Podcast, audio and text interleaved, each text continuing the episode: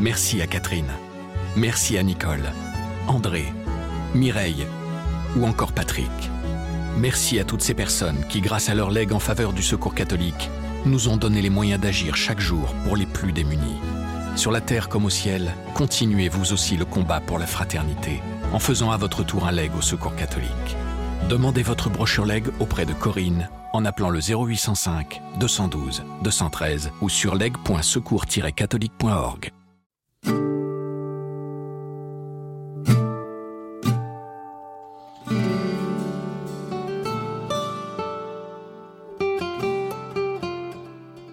Maintenant, qu'est-ce que je peux vivre avec mon défunt?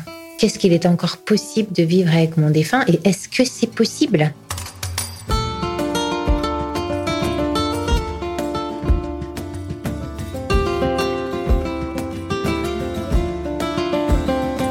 Sœur Cécile est prieure des religieuses de la Nouvelle Alliance, une communauté qui compte une dizaine de sœurs.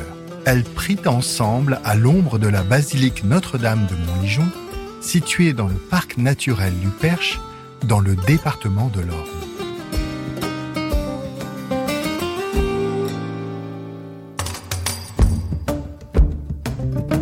Depuis 130 ans, cette cathédrale des champs, comme on la surnomme à cause de sa taille, est dédiée à la prière pour les défunts. Elle attire de nombreux pèlerins, notamment début novembre, à l'occasion des fêtes de la Toussaint et des défunts. Ancienne infirmière dans le service chirurgie d'un hôpital en région, Sœur Cécile accompagne des sessions pour traverser le deuil. Elle est toujours touchée par le climat de vérité et de profondeur qui y règne.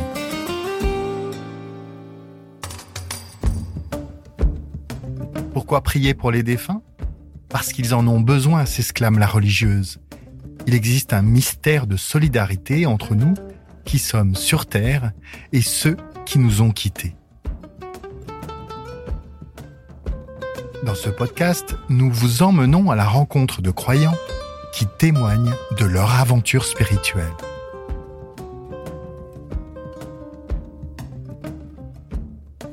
Vous écoutez la première saison de Croire, les voix de la prière.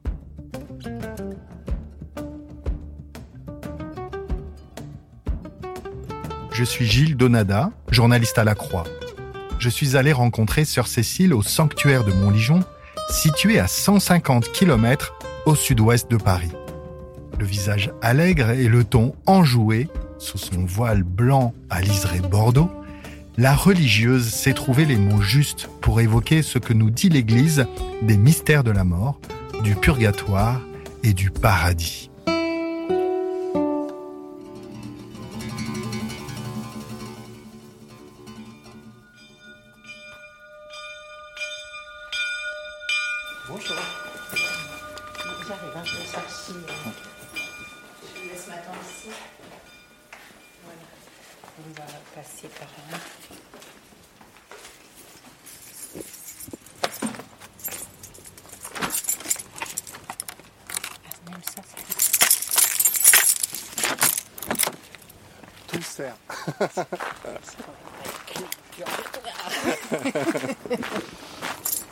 Sous les clés de Saint-Pierre.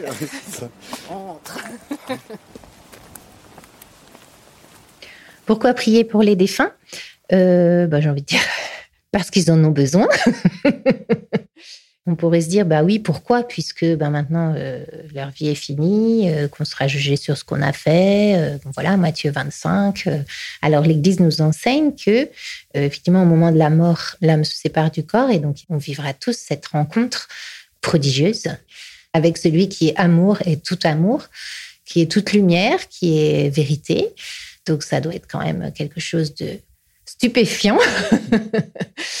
et euh, à ce moment-là, effectivement, dans cette lumière de Dieu, il y a un psaume qui dit Dans ta lumière, nous voyons ta lumière.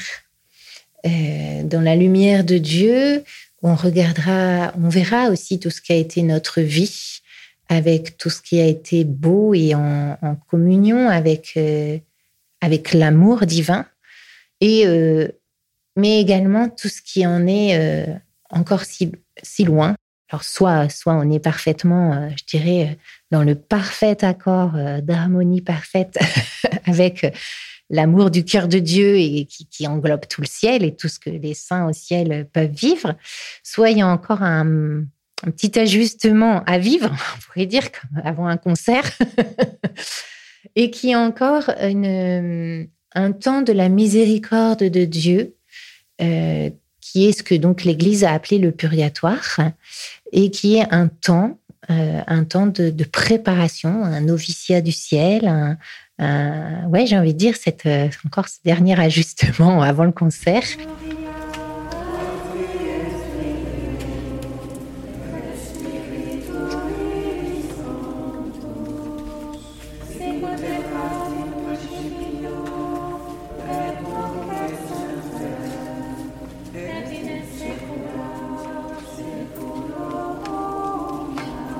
La grande statue de Notre-Dame de Montlégion, on a donc euh, Marie qui est représentée euh, comme une, vierge au manteau, qui tient euh, l'enfant Jésus.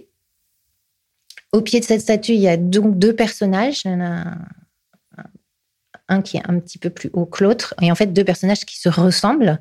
En fait, le sculpteur a voulu représenter la même âme.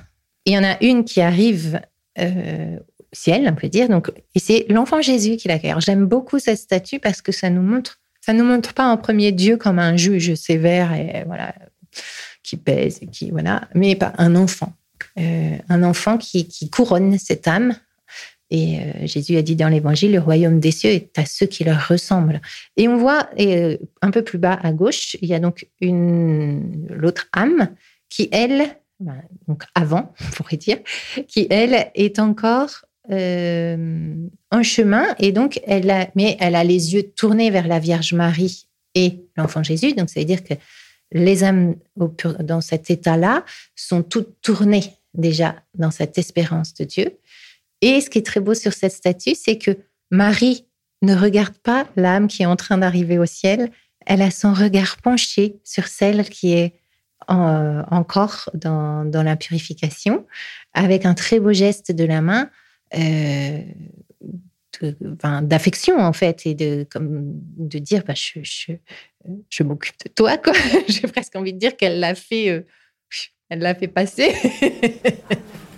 Nous disons ensemble la prière à Notre-Dame de Montlégion Notre-Dame libératrice prends en pitié tous nos frères défunts spécialement ceux qui ont le plus besoin de la miséricorde du Seigneur intercède pour tous ceux qui nous ont quittés, afin que s'achève en nous l'œuvre. En fait, le purgatoire, c'est pas une punition de Dieu. c'est pas Dieu n'est pas. Il est justice et miséricorde, mais mais il est amour. Il est amour. Dieu est amour. Donc Dieu n'est pas un père fouettard qui nous qui nous enverrait en punition ou en quarantaine comme des petits enfants qui devraient aller au coin. Euh, voilà. Non, c'est l'âme dans sa liberté en fait qui est ce grand cadeau que Dieu a fait à l'âme, l'âme dans sa liberté d'elle-même euh, mesure en fait cet écart encore. Et, cet écart entre elle et Dieu, c'est ça, ce cet état du purgatoire. D'ailleurs, le purgatoire, c'est pas, euh, c'est pas un lieu, c'est pas un endroit.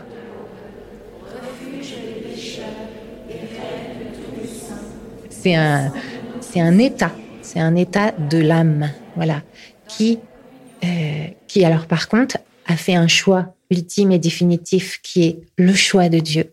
Parce que voyant et cet amour et cette, mais cet amour de Dieu n'a plus qu'un seul désir, c'est de se jeter dans, dans cet océan euh, d'amour, de s'immerger dedans.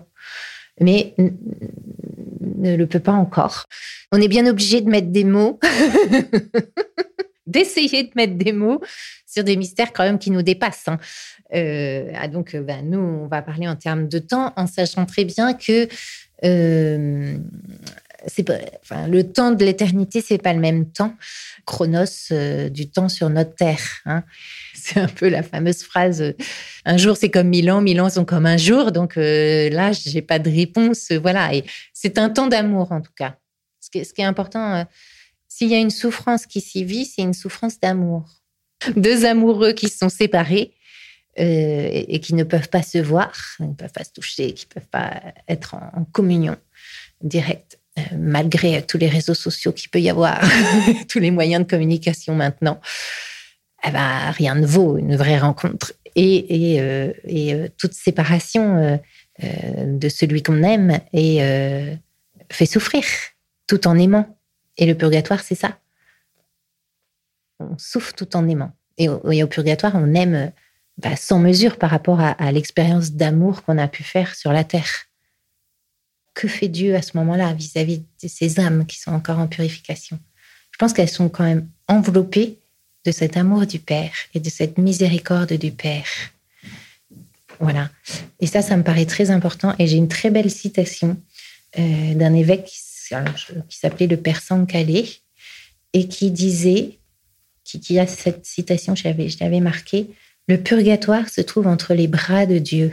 Si l'on y pleure, c'est de se découvrir infiniment aimé. Ce n'est pas Dieu qui est loin, c'est nous qui tardons à ouvrir les yeux sur les splendeurs de son amour toujours offert. En nous inondant de sa miséricorde, notre Père nous purifie. Dans nos larmes se mêlent l'émerveillement et la confusion.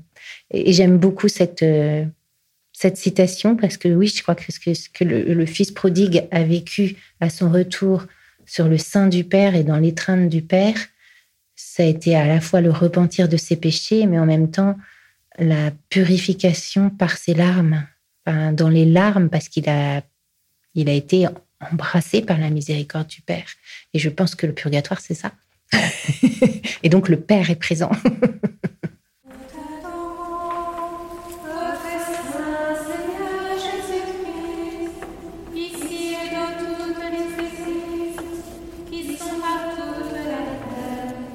L'âme n'a plus, enfin après la mort n'a plus son corps. Elle le retrouvera à la résurrection à la fin des temps, mais euh, elle ne peut plus mériter. Donc les théologiens expliquent qu'elle ne peut plus mériter par elle-même. Voilà. Et donc, elles sont dans un état d'immense désir brûlant, on pourrait dire, de consumant. voilà.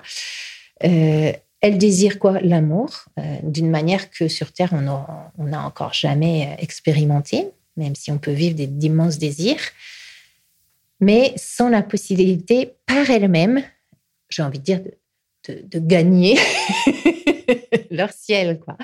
Et donc, elles ont besoin de cette solidarité euh, de nous qui sommes sur Terre. Voilà. Et il y a un mystère de solidarité, d'amour qui se joue entre, euh, dans tout le corps de l'Église, entre nous qui sommes sur Terre et ceux qui nous ont quittés, donc ceux qui sont déjà au paradis. Donc, donc ça rejoint le thème de la communion des saints euh, qu'on proclame dans notre Je crois en Dieu chaque dimanche. Alors, je pense que si on faisait un petit radio-trottoir, un petit sondage, qu'on disait, bah, pour vous, c'est quoi la communion des saints? On nous dirait, ben, c'est euh, prier les saints qui sont au ciel. Euh, on a tous des saints préférés, Sainte Thérèse de l'Enfant Jésus, les saints qui nous rendent service, Saint Antoine de Padoue, Sainte Rita, ou des saints qu'on affectionne, Sainte Bernadette, tout ça. Oui, ça en fait partie. Cette, euh, cette amitié entre les saints du ciel et nous en fait partie. Mais la communion des saints, c'est quelque chose de beaucoup plus immense et beaucoup plus large que ça. C'est une grande toile. Aujourd'hui, on parle beaucoup des toiles des réseaux sociaux, ben, c'est le plus grand réseau social euh, qui, puisse exister, euh, beaucoup plus que tous les autres qui peuvent euh, être actifs sur Terre, parce que c'est celui de cette grande solidarité d'amour, de ce grand échange, communication d'amour qui continue à exister au-delà de la séparation de la mort. Voilà. Et donc, on pourrait dire que les âmes qui défuntes, mais qui sont pas encore euh, bah, pleinement sanctifiés et, dans, cette, euh, dans ce bonheur éternel, qui sont au purgatoire, qui sont dans, cette étape de purification, eh bien, compte sur nous.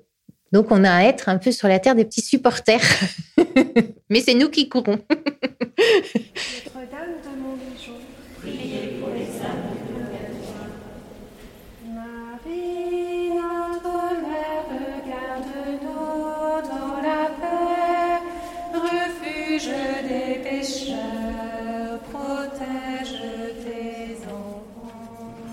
Comment les aider. en fait, je crois qu'il faut comprendre, euh, voir ce que c'est que cette communion des saints, justement. Je me suis pas mal occupée d'enfants et euh, ici, on avait euh, parfois des rassemblements qui s'appelaient la- des journées école de prière. Comment leur faire comprendre ce que ça peut être? Et en fait, il y a une image toute simple, mais en fait qui illustre très bien ce que le catéchisme de l'Église catholique en dit. Pour moi, une, manière simple de pouvoir dire ce que c'est que la communion des saints. La communion des saints, c'est une super banque d'amour. Un grand trésor. C'est le grand trésor de l'Église. Imaginez, hein, une grande boîte à trésors, d'ailleurs, ce qu'on avait pris avec les enfants. Une grande banque, un grand trésor, où chacun est appelé. Alors, c'est une banque extraordinaire parce que vous pouvez placer et, emprunter comme vous voulez à tout zéro. et chacun fait fructifier cette banque par tout ce qu'il apporte, en fait.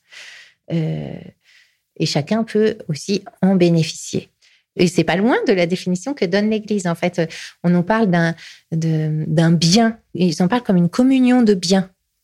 Voilà, euh, dans l'Église. Qui remplit ce trésor avant tout Bah, C'est le Christ, notre Sauveur. Donc c'est lui qui est, on va dire, le principal actionnaire. voilà.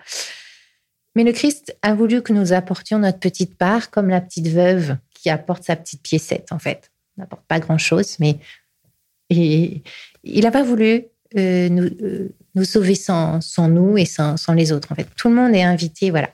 Euh, bien, il y a tous les mérites de la Vierge Marie, des saints et tous les nôtres. Donc, à la fois toutes nos œuvres d'amour, de charité, toutes les œuvres de miséricorde. Donc, Matthieu 25, chaque fois qu'on donne à manger à quelqu'un, qu'on va visiter un prisonnier, qu'on va euh, va poser une œuvre de miséricorde ou, offrir voilà, faire un, travail caché euh, euh, dans notre maison, même si c'est l'aspirateur ou la vaisselle, eh bien, je peux choisir de me dire, bien, tiens, ce que je fais, je l'habille d'amour. Et, et cet amour, et je le mets à disposition du corps tout entier. Et Dieu, eh bien, se, se sert de, de tout ça euh, pour, comme pour les appliquer euh, aux âmes.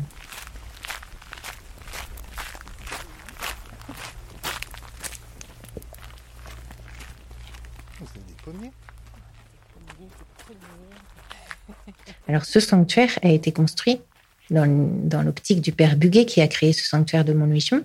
C'était euh, euh, euh, prier, faire prier pour les âmes et célébrer la messe aussi pour les âmes parce que le plus grand cadeau, je pense qu'on peut, qui, peut aider les âmes, c'est euh, l'Eucharistie, puisque euh, chaque Eucharistie est la réactualisation de ce mystère pascal, donc de ce mystère où, le Christ prend sur lui notre péché et, et, comment dire et, gagne cette victoire sur le mal voilà et euh, donc c'est euh, c'est euh, c'est vraiment la plus belle chose qu'on peut offrir à un défunt c'est la messe et puis bien sûr toute prière tout élan du cœur dans la prière après il y a n'y a pas une prière magique. hein. Tout est euh, dans, dans, dans le don de nous-mêmes et dans cette prière pour les âmes, donc à travers le chapelet. Mais, mais voilà, ça peut être euh, une heure d'adoration en silence, ça peut être euh, une promenade euh, où on va méditer. Enfin, voilà. Mais voilà, toute prière tend à cette, à cette union avec Dieu et à s'offrir en union avec Jésus.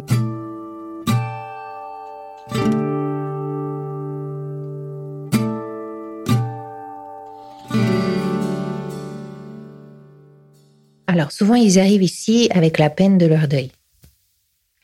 La peine de bah, cette déchirure profonde qu'est deuil, un, un grand séisme, moi j'aime dire.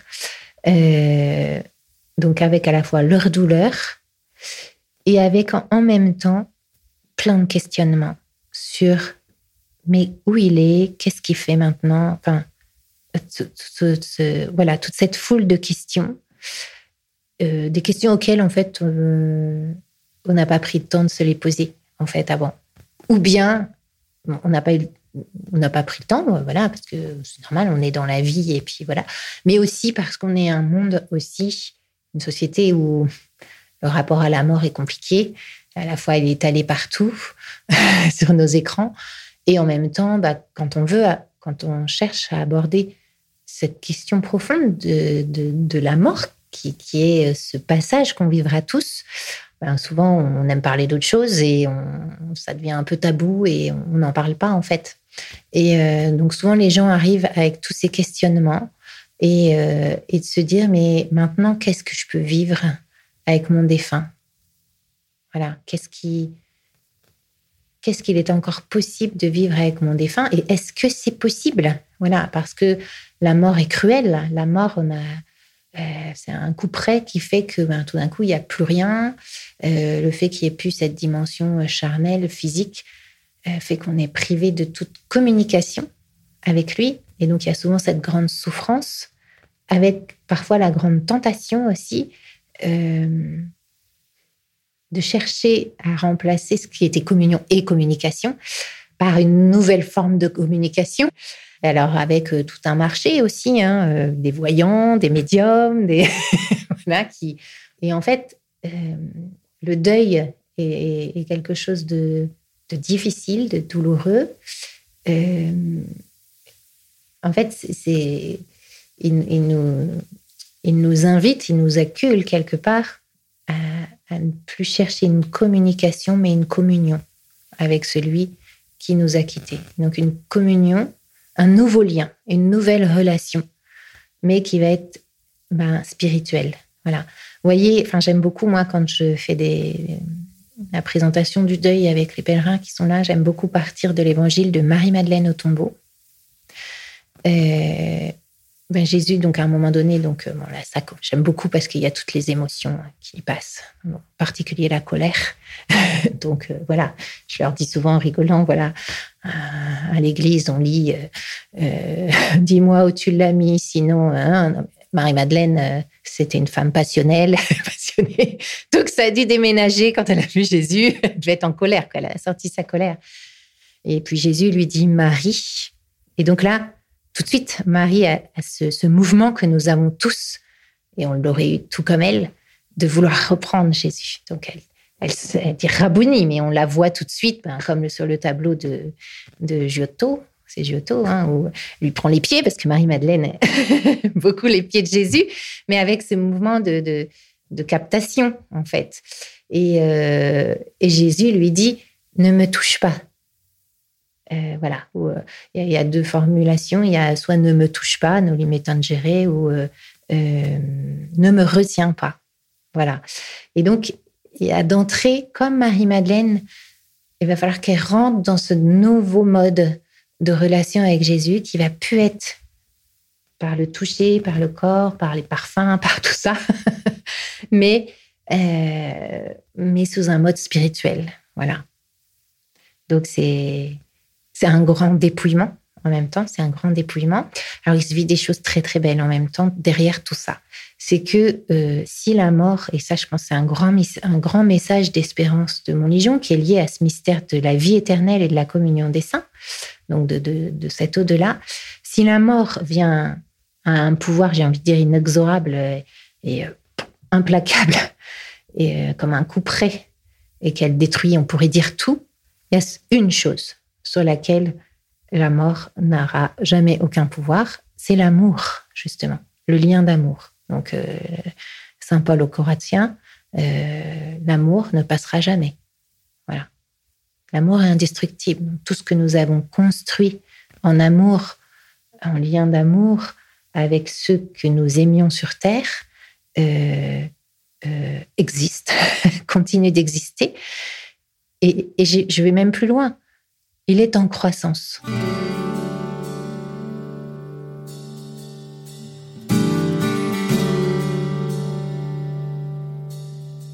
Il est en croissance. Pour moi, il est en croissance parce que c'est une histoire de relation.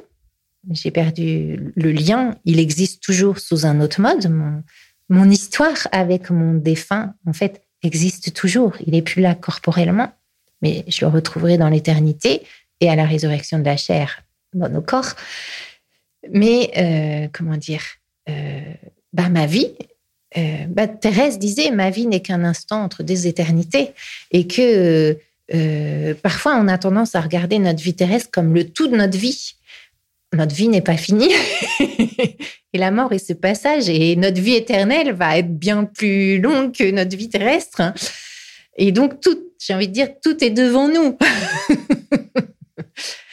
et, euh, ce que j'aime dire, ce que j'aime faire prendre conscience aux personnes, c'est de leur dire, votre défunt, aujourd'hui, il vous précède. Il est devant vous. Alors, on a l'impression que la mort fait que ben, tout est fini et que tout est derrière. Mais lui, il est devant vous. Il vous précède et il a vécu une expérience spirituelle que vous n'avez pas encore vécu et que moi j'ai pas vécu et que personne sur cette terre n'a encore vécu, le plus spirituel des hommes de cette terre ne l'a pas encore vécu, qui est ce face à face avec Dieu. Donc cette rencontre personnelle, individuelle, enfin voilà, avec Dieu. Et il a vu Dieu quoi. Donc et, cela, ben, si on y réfléchit bien, c'est quand même dingue quoi. C'est fou. Euh, donc euh, même si sur terre euh, vous aviez l'impression que bah, je sais pas, que votre mari, par exemple, c'était vous qui le traîniez un peu au niveau de la vie spirituelle. Aujourd'hui, c'est lui qui vous entraîne. Parce que lui, il a fait une expérience qui vous devance et que vous, vous n'avez pas connue encore. Il a fait l'expérience de Dieu. au moment de cette rencontre, il doit y avoir une contrition euh, bah, parfaite, comme on n'a jamais eu sur Terre, donc un regret de, tous nos péchés parfaits, on peut dire. Et, euh, et donc, euh, qu'il soit déjà au ciel, peu importe, déjà au ciel ou, en chemin.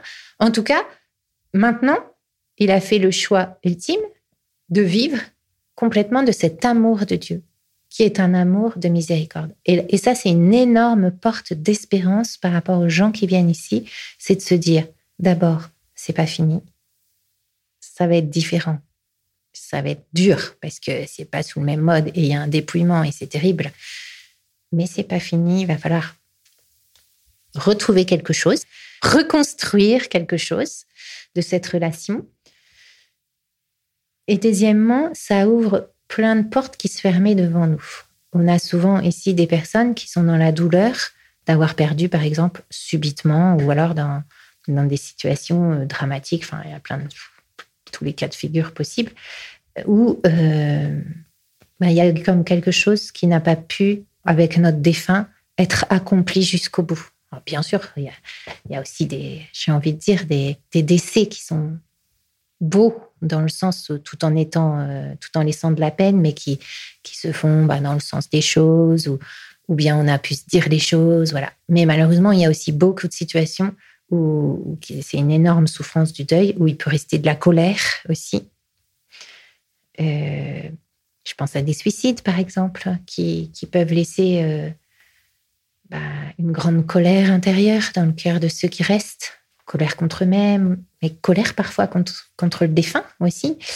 Euh, et le grand message ici, c'est de leur dire, euh, il est toujours possible, par la prière, de dire merci ou pardon à vos défunts.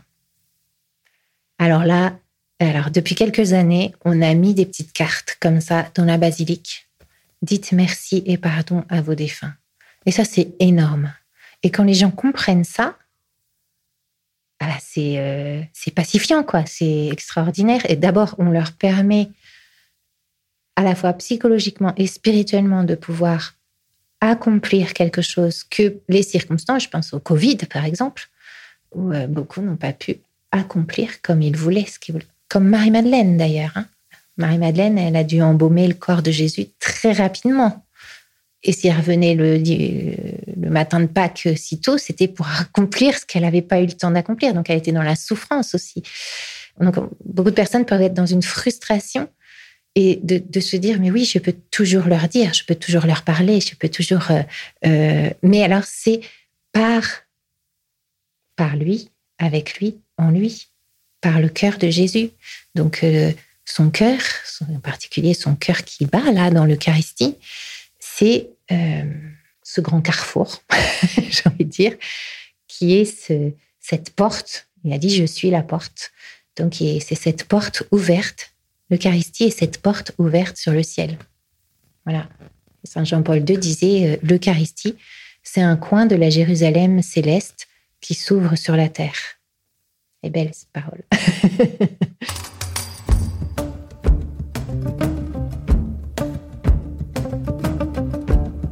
Vous venez d'écouter le septième épisode des Voix de la prière. S'il vous a intéressé, s'il vous a touché, s'il vous a donné à réfléchir, n'hésitez pas à le faire connaître en le partageant et en vous abonnant à notre podcast. Croire est à retrouver sur toutes les plateformes et sur le site et l'appli La Croix.